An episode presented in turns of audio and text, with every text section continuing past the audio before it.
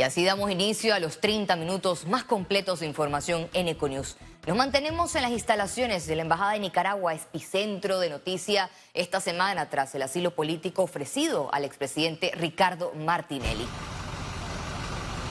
Vemos en este momento que, bueno, días después que se agotará su última instancia legal para anular una condena de casi 11 años de cárcel por blanqueo de capitales, el mandatario se mantiene en el lugar. En este momento vemos imágenes en vivo de las instalaciones de cámaras de donde se encuentra el presidente Ricardo Martinelli en el asilo. También tenemos información que un camión repleto con colchones, víveres y enseres de primera necesidad fue descargado por un grupo de personas que llegaron a la Embajada de Nicaragua en Panamá, en donde también se encuentra asilado el expresidente de la República, Ricardo Martinelli quien eh, pues en este miércoles fue beneficiado por el gobierno de nicaragüense por este amparo luego de denunciar que su vida corre peligro.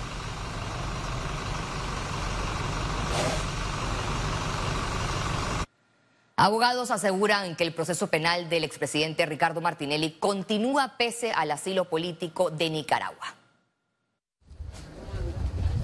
Pese al nuevo panorama del expresidente Ricardo Martinelli, quien se asiló en la Embajada de Nicaragua por supuesta persecución política en Panamá, esta semana debe cerrar con la sentencia ejecutoriada por el caso New Business que le dicta 10 años de prisión.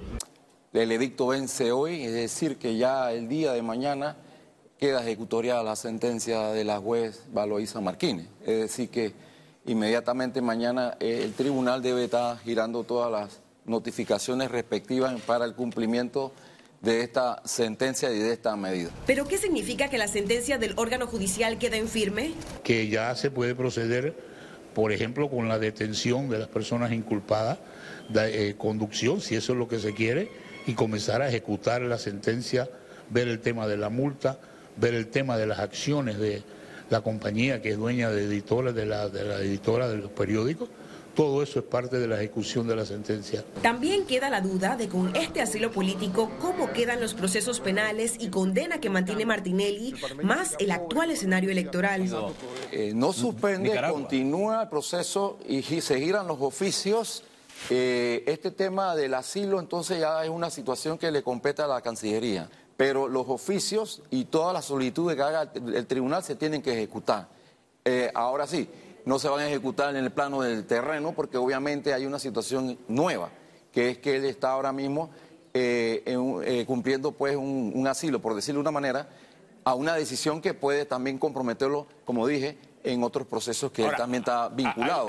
Abogados consideran que el destino final de Ricardo Martinelli no es Nicaragua. Porque todo el mundo puede presumir, que yo soy uno de ellos, de que el asilado no se va a quedar en Nicaragua, va a partir a Italia. Italia lo extraditaría con un tratado. Panamá lo tiene firmado, pero no ratificado. Está todavía en la gaveta de los legisladores, de los diputados de la Asamblea Nacional. Y eso lleva ya varios, varios años, más de 10, como 15. Y no ha manera que los diputados lo aprueben. Al consultar si cabe la figura de extradición, esta fue la respuesta. Después que él esté allá con, con asilo político, yo creo que no. No, no es posible. Ciara Morris, Econews. Abogados del expresidente Ricardo Martinelli reiteraron este viernes en la Embajada de Nicaragua que el asilo solicitado a este país es justificado. El derecho a asilo es universal el gobierno de Nicaragua ha respetado las convenciones de 1928 de La Habana y de 1933 de Montevideo. Esto es derecho internacional puro, a menos que ahora se quiera eh, también tratar de eh, causar una crisis Tras conocerse sobre la situación de asilo político del expresidente Martinelli, las reacciones no se hicieron esperar en redes sociales. En la siguiente nota veremos los comentarios más destacados en la plataforma X. El jurista Guillermo Coché se refirió a la decisión de optar por el asilo político. En Nicaragua hay ya dos expresidentes asilados de El Salvador condenados por delitos de corrupción. Ahora tiene al tercero en Ricardo Martinelli, condenado a más de 10 años de prisión. Pensaba que era más valiente que eso. El abogado Carlos González comentó sobre la legalidad de una posible salida de Martinelli. No hay sustento legal en las convenciones citadas por Nicaragua para darle salvoconducto. Dichas convenciones son claras. La convención que le daría la potestad a catalogar el delito del 58, Nicaragua no es parte. Una actuación del gobierno otorgando salvoconducto es ilegal. El ex líder de la cruzada civilista y abogado Aurelio Barría opinó sobre la estadía de Martinelli en la embajada nicaragüense. El salvoconducto no puede ser otorgado a quien tiene una condena penal por delito de lavado y el régimen de Nicaragua que no respeta nada, ni las convenciones de asilo que le concedió. Esto generará una situación conflictiva que lo mantendrá indefinidamente en la residencia diplomática.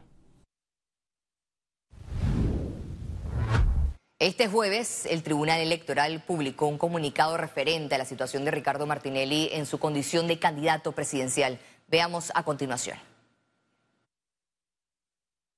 El artículo 180 de la Constitución establece que no podrá ser elegido presidente de la República quien haya sido condenado por delito doloso con pena privativa de libertad de cinco años o más. El Tribunal Electoral también recordó que hay una sentencia condenatoria por la comisión de un delito doloso de más de cinco años en contra de Ricardo Martinelli.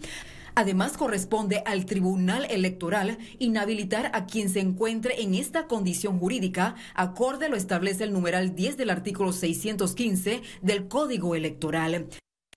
En el último punto señalado en el comunicado, el Tribunal Electoral dejó claro que a la institución no ha llegado copia de la sentencia en firme autenticada y cuando llegue se procederá al trámite correspondiente de manera expedita y conforme lo establecen la Constitución Política y la Ley Electoral. Por su parte, el equipo legal del expresidente Ricardo Martinelli cuestionó las actuaciones del Tribunal Electoral. El Tribunal Electoral, con el comunicado de hoy, ha demostrado de que es todo menos juez imparcial.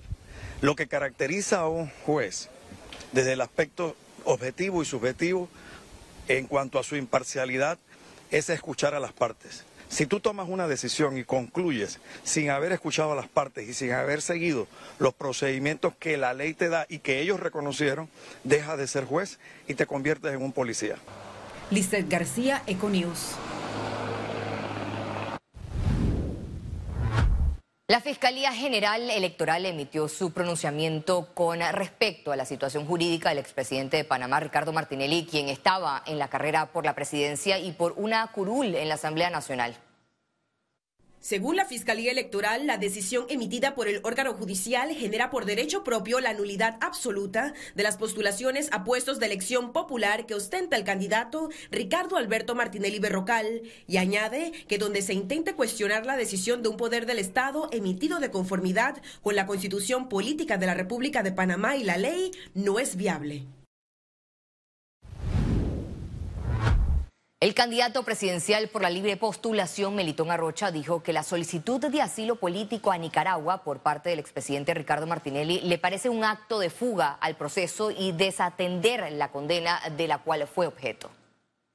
Me parece una triste forma de acabar eh, la vida política del expresidente Martinelli, con lo cual yo creo que lo que tiene que hacer es salir de la embajada de Nicaragua y enfrentar el proceso como lo ha venido enfrentando ya durante años. Nicaragua, al igual que Panamá, tienen una, eh, una robusta relación eh, tanto diplomática como comercial. Formamos por parte de algunos grupos incluso de integración, como lo es el sistema de la integración centroamericana o el sistema de integración económico centroamericana, con lo cual, desde mi perspectiva, la Cancillería debe estar viendo toda la agenda diplomática En la cinta costera comenzó la instalación de la tarima principal para las actividades del carnaval que se llevarán a cabo en la ciudad de Panamá con la participación de más de 60 artistas. En esta área se colocarán dos tarimas, según informó la presidenta de la Junta del Carnaval. Además informó que durante los cuatro días de carnaval los culecos iniciarán a las 9 de la mañana y finalizarán a las 4 de la tarde. Luego se llevará a cabo los desfiles de las carrozas. Economía. La Cámara de Comercio de Panamá informó que a principios de marzo entregará el documento Agenda País 2024-2029 a los candidatos presidenciales con un recuento de propuestas producto de seis foros realizados por el gremio. También anunció que medirá el avance de estos proyectos al cumplirse los primeros 100 días del nuevo gobierno. Hemos cubierto completamente educación, salud, institucionalidad, eh, emprendimiento y empleo y agua y sostenibilidad el día de ayer, incluyendo entonces ahora desarrollo social. Nuestra tarea en este momento es ahora recopilar todo lo que eh, mencionaron, todas las propuestas y problemas que hablaron cada uno de los expertos en los diferentes foros y lo vamos entonces a documentar en un, en un eh, documento que se le va a entregar. La Cámara de Turismo de Panamá manifestó su preocupación por el recorte al presupuesto del Fondo de Promoción Turística de Panamá.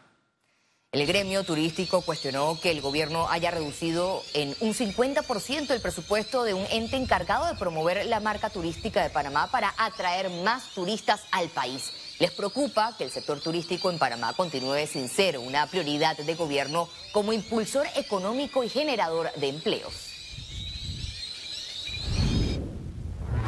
Desde este viernes 9 de febrero, los precios de los combustibles aumentarán respectivamente. A continuación, el detalle. La gasolina de 95 octanos tendrá un valor de un balboa el litro, aumenta 2 centavos. La gasolina de 91 octanos se situará en 93 centavos el litro, sube 3 centavos, mientras que el diésel quedará en 94 centavos el litro, un alza de 3 centavos.